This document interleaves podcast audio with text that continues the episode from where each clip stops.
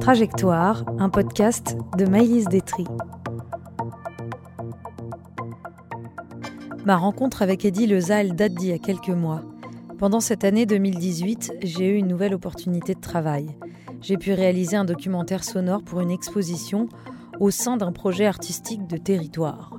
Bon, en clair, j'ai travaillé avec une artiste, Caroline Melon, autour d'une famille de Libourne, la famille Gradiana, dont la dernière descendante a légué la maison familiale à la ville. On a vu la fameuse maison se vider de trois générations de meubles et d'histoires. On a aussi remonté le fil de leur passé pour avoir des bases pour écrire un projet.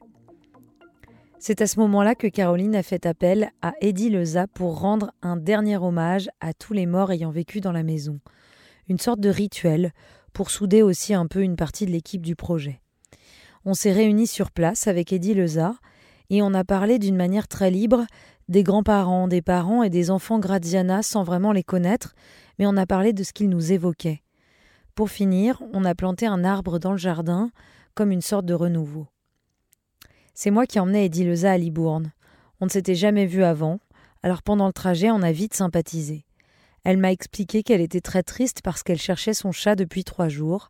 Elle m'a aussi dit qu'elle était psychanalyste et qu'elle aimait parler de la mort. C'était inattendu, alors forcément ça m'a plu. Quand elle est arrivée en France, elle est d'abord passée pour un ovni brésilien avec un énorme parcours universitaire.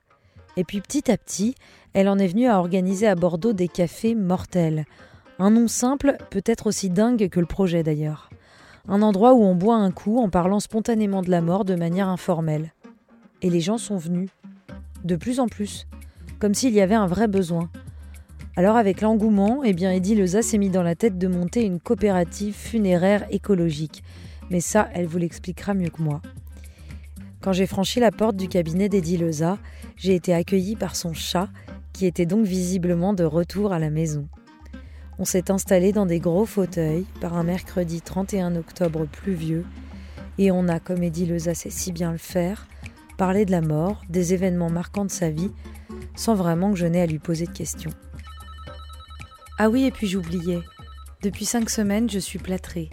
Alors j'espère que vous saurez pardonner les petits problèmes techniques de cet épisode et aussi à certains moments le bruit de mes béquilles.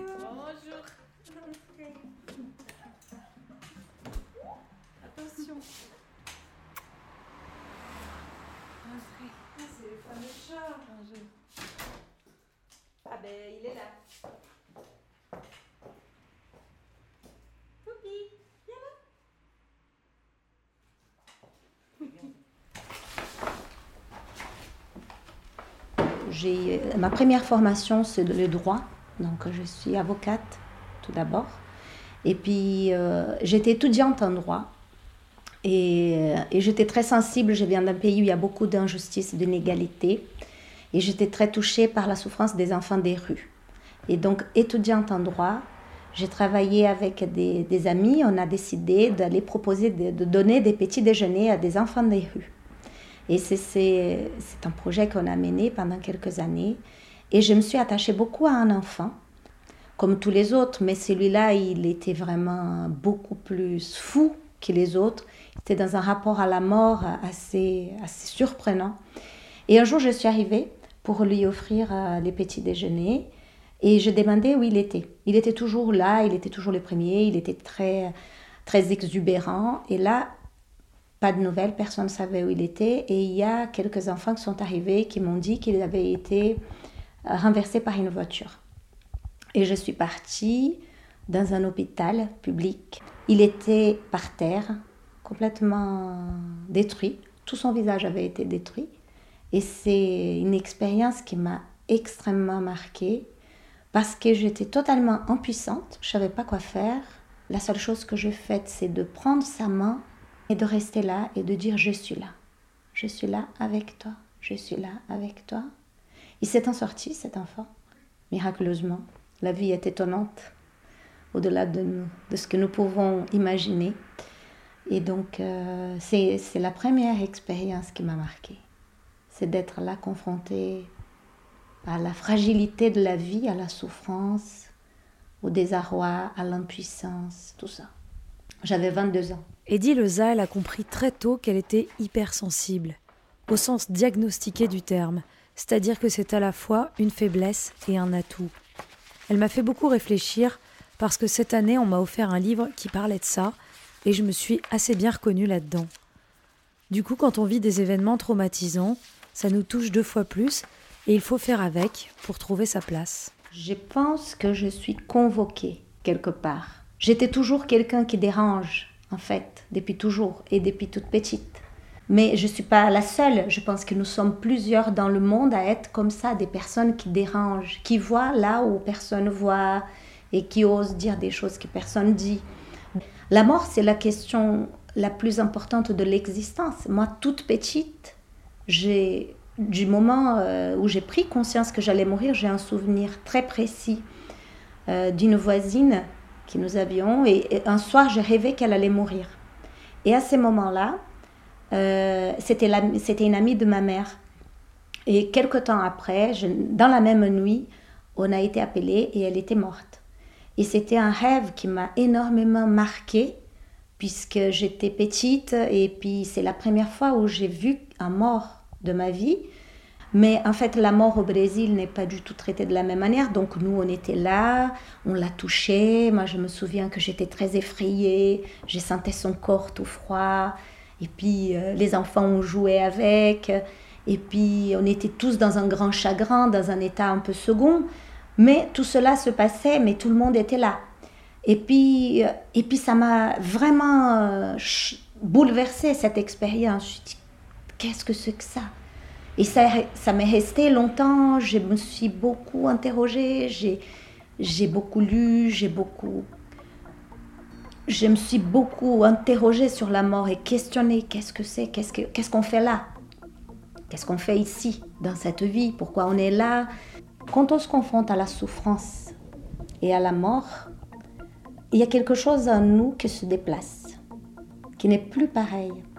Je démarrais une analyse et puis cette analyse m'a permis de prendre conscience pourquoi ça résonnait autant, pourquoi ça me faisait autant souffrir, tout cela, et, les liens avec ma propre histoire, parce que nous ne sommes pas détachés de ce que nous avons vécu.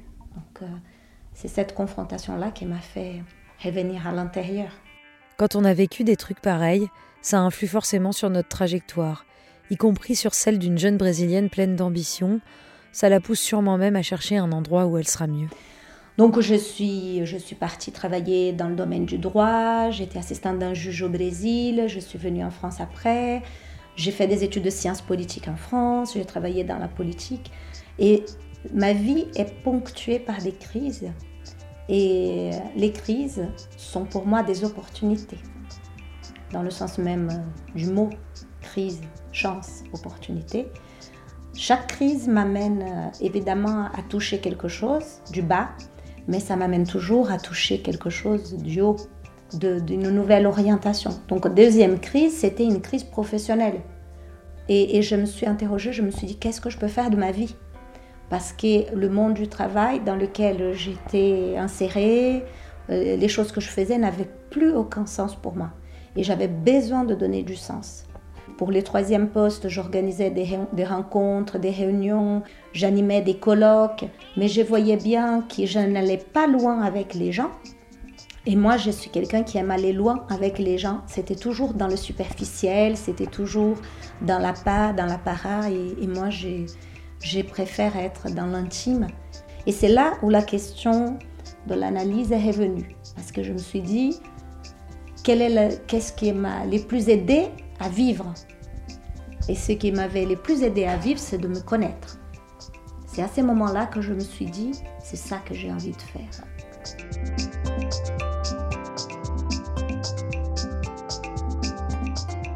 J'aime beaucoup parler de la mort en fait. Je trouve que quand je parle de la mort, ça m'aide à quelque part à, à apaiser cette part en moi qui sait qu'elle est là euh, qui, ne sait pas très bien comment vivre avec, parce que la mort fait partie de la vie. Pour moi, les deux sont liés. Et donc, euh, j'ai toujours aimé évoquer le sujet. Et quand je rencontre quelqu'un, j'aime beaucoup questionner sur ce sujet-là. Sauf qu'en arrivant en France, euh, j'ai très vite constaté que c'était pas du tout un sujet possible.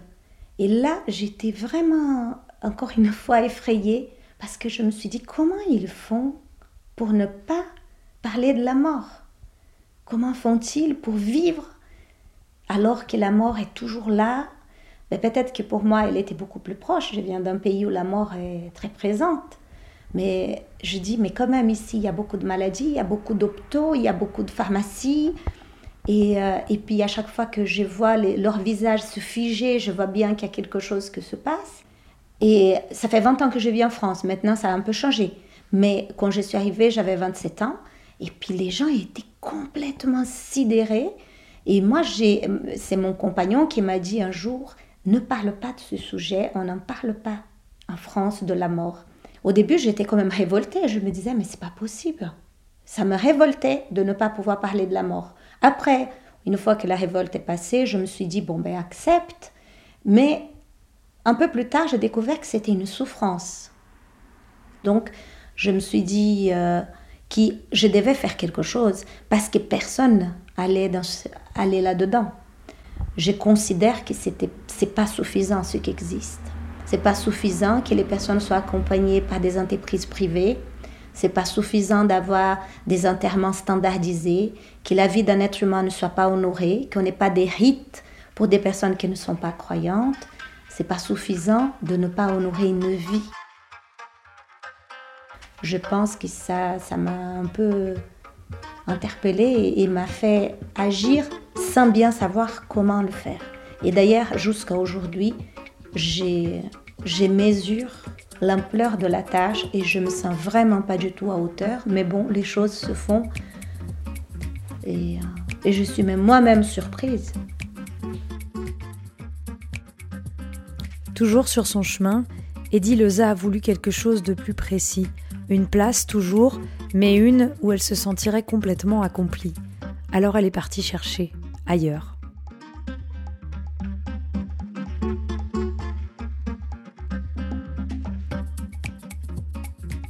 a démarré par un voyage, encore une histoire de chemin. Je suis partie pendant un an au Brésil pour faire une année sabbatique avec mes enfants. Et pendant cette année sabbatique, je me suis dit, j'avais le temps de réfléchir, d'écrire, de faire du silence, de rien faire simplement. Je me suis dit, qu'est-ce que je pourrais bien faire dans, en France dans le domaine de la mort? Qu'est-ce que je pourrais bien faire? Et je voulais faire quelque chose qui n'avait pas été fait. Été élevée dans un univers euh, où les rites étaient très présents.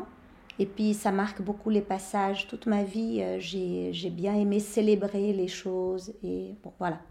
Donc je me suis penchée sur le sujet et j'ai découvert en Suisse une formation euh, de rite funéraire laïque.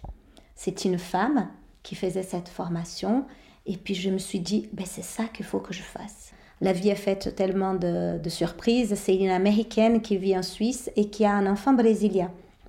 Alors je dis, bon ben voilà, tout y est. Donc euh, je suis partie en Suisse pendant un an et je me suis formée au rite funéraire laïque avec toute une dimension anthropologique, euh, philosophique, euh, psychologique évidemment, et puis les rites dans, dans, toutes les cultures et comment construire des rites laïques. Et à l'issue de cette formation, je suis arrivée à Bordeaux et j'étais toute contente parce que ma formation était vraiment très chouette. Je suis venue voir les pompes funèbres et je dis, ben voilà, je suis célébrante de rites funéraires et je viens me proposer mes services. Et bon, il n'y a eu aucun écho, évidemment. Les, les pompes funèbres m'ont dit, mais euh, nous n'avons pas besoin de vos services, madame nous avons des célébrants et nous n'avons pas besoin de vous. Donc j'ai été vraiment assez déçue et, je me suis dit, bon, mais qu'est-ce que je fais maintenant avec ça? C'était en 2012. Et j'ai découvert le travail de Bernard Crétas, qui est un ethnologue qui est suisse aussi, qui était directeur du musée d'ethnographie de Genève. Et cet homme, il a organisé une expo sur la mort dans les musées et puis dans cette expo, euh, il y a des personnes qui sont venues et qui ont dit, mais euh, nous, on aimerait bien parler de la mort, mais on aimerait parler entre nous. Et donc euh, un soir, il a fermé les musées et les gens sont venus et ils ont commencé à parler. de la mort.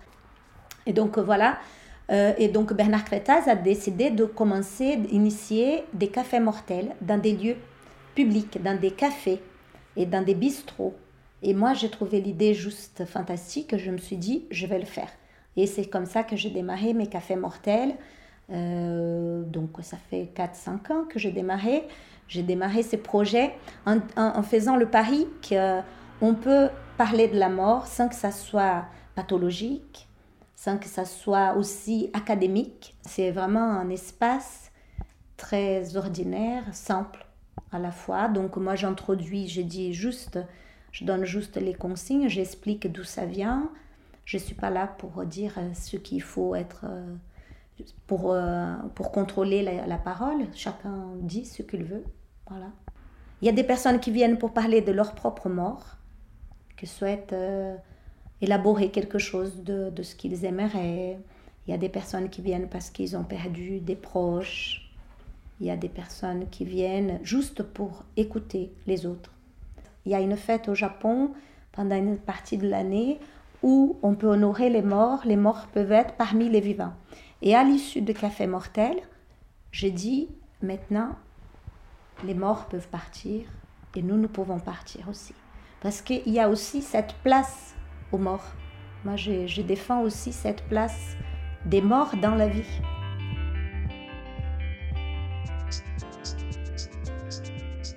Et les gens disent, euh, par exemple, qu'ils ne sont pas contents du tout de, des cérémonies.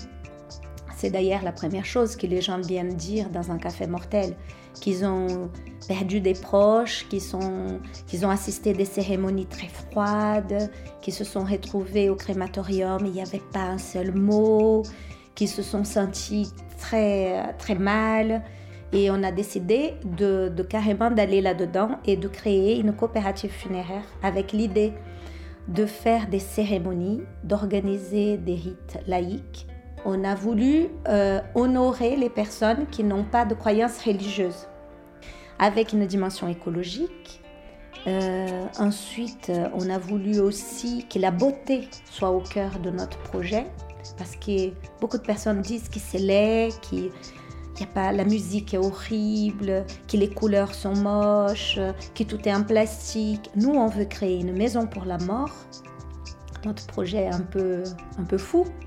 On veut créer un lieu beau, un lieu chaleureux, un lieu où les gens puissent se retrouver, les gens qui ont perdu des proches, qui souffrent, qui, euh, qui sont proches de mourir aussi, puissent venir se poser un peu, puissent choisir ce qu'ils veulent, et puis euh, organiser des colloques, un lieu de ressources. On peut se préparer, et puis euh, moi je ne sais pas, quand on prend les livres des morts des Tibétains, quand on voit toutes ces connaissances, je me dis que c'est quand même important d'être accompagné dans la mort. C'est pas simple de mourir. Et moi, j'aimerais bien être accompagnée. Il faut rêver.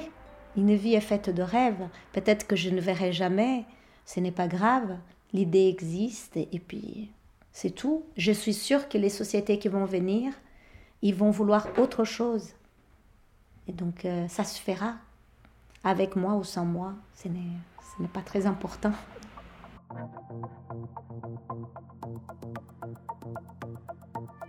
Comme à chaque fin de trajectoire, j'aime aller prendre l'air.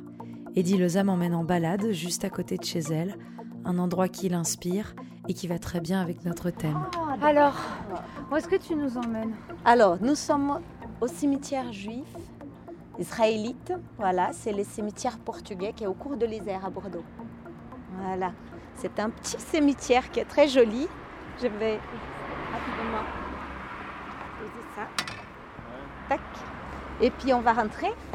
Vous allez découvrir ces lieux.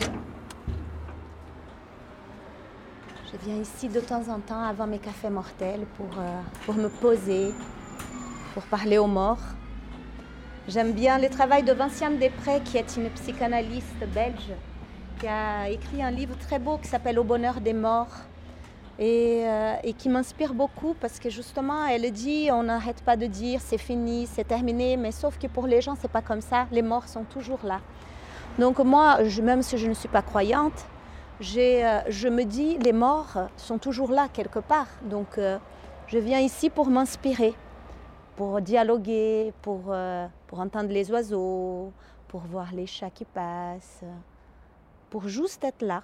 Je trouve que c'est un lieu qui est symbolique pour moi, en tout cas. Moi, je suis arrivée dans, cette, dans ce cours, dans ce long cours, et ce cimetière était là, donc euh, c'est tranquille. Et euh, je suis très étonnée de, ce lieu parce que je pensais pas qu'il était au-dessus du niveau du sol. Oui. Je pensais pas qu'on montait deux marches Ouais. et qu'on est- qu'on dominait, et surtout cette vue sur le Sacré-Cœur qui est incroyable. Oui. Ah oui, il y a une magnifique vue. En fait, euh, en fait, les cimetières français sont pour moi un peu difficiles. hein. Euh, j'aime bien le Père Lachaise, mais là, c'est pas au niveau esthétique ce que je préfère. Mais en fait, il se trouve que, ben, comme je suis d'origine juive, euh, ce cimetière, il a quand même aussi un lien à mes origines.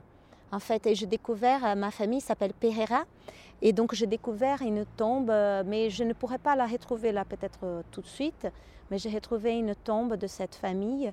Bon, je ne sais pas si c'est ma propre famille, mais quelque part ça m'a relié à ces origines-là que j'ai découvert très tard, puisque les Juifs ont quitté l'Europe, ils ont voyagé en Amérique du Sud et ils ont changé de nom. Ma mère était juive, elle nous a jamais rien dit. Euh, elle ne savait même pas d'où elle venait. Et on a découvert très tard qu'elle était juive. Et, euh, et donc c'est tombé un peu, euh, c'est tombé encore une fois un peu sur moi de déco et de ma sœur aînée qui a fait des recherches sur nos origines. Et puis euh, moi j'ai toujours su qu'il y avait quelque chose de bizarre dans ma famille. Et puis finalement on a découvert qu'on était d'origine Oh. juive. Voilà, un chat qui apparaît. Trop mignon. Coucou.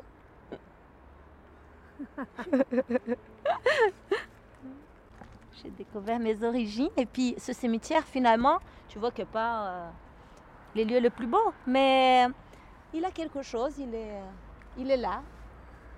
Il a toutes ces, ces personnes qui, ont, qui sont là, des enfants. Là, on est face à une petite une tombe d'un enfant.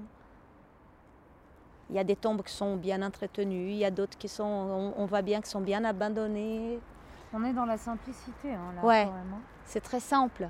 C'est très simple, c'est pas du tout. euh, Imaginez son propre enterrement. Est-ce que comme Eddie Leza et moi, vous l'avez déjà fait? Quelle musique vous voudriez avoir? Quelle nourriture? Quel alcool? Qui seront les absents, les présents? Qui fera un discours? Qui pleurera? Et alors toi, tu voudrais être enterré comment? Oh, là, je sais pas, de temps en temps, je me dis que j'aimerais bien être incinérée. Et puis, euh, que mes cendres soient, euh, jetées ou soient déposées en haut d'une montagne. J'adore les montagnes. Mais euh, après, je pense que. Je pense qu'il faut laisser les soins, en tout cas pour ma part, je préfère que mes enfants décident qu'est-ce qui est important pour eux. Parce que j'ai deux enfants. Et puis je pense que c'est pas que mon désir à moi, c'est aussi pour eux. Donc eux, ils, au- ils sauront ce qui sera bon pour eux. Peut-être qu'ils auront besoin d'avoir quelque chose, d'avoir un lieu. Peut-être c'est important pour eux, donc je vais essayer de respecter. Je préfère euh, laisser ouvert, tu vois. Pas décider moi-même de tout. J'aime pas décider de tout, en fait. Il y a des personnes qui sont comme ça, qui préfèrent tout décider. Moi, je préfère me laisser porter par le vent qui souffle. Et tu voudrais de la musique à ton enterrement? Ah oui, ah oui, ah oui, oui, oui, beaucoup de musique. j'adore, j'adore la musique. Comme quoi? Comme Leonard Cohen, que j'adore. Vraiment, c'est l'un de mes chanteurs préférés.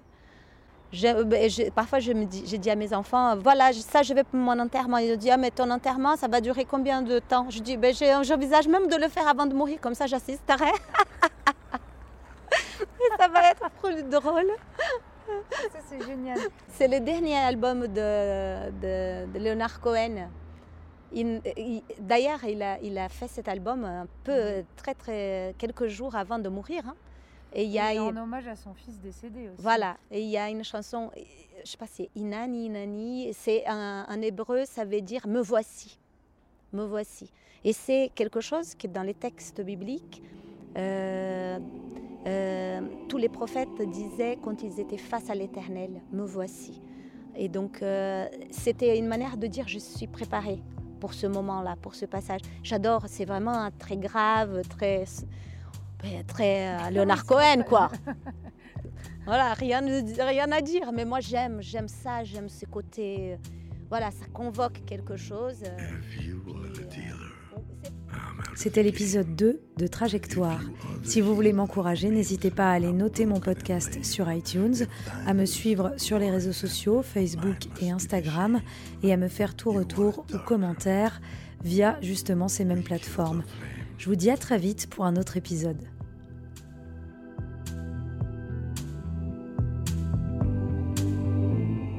Magnified, sanctified be thy holy name. Vilified, crucified in the human frame. A million candles burning for the help that never came. You want it darker.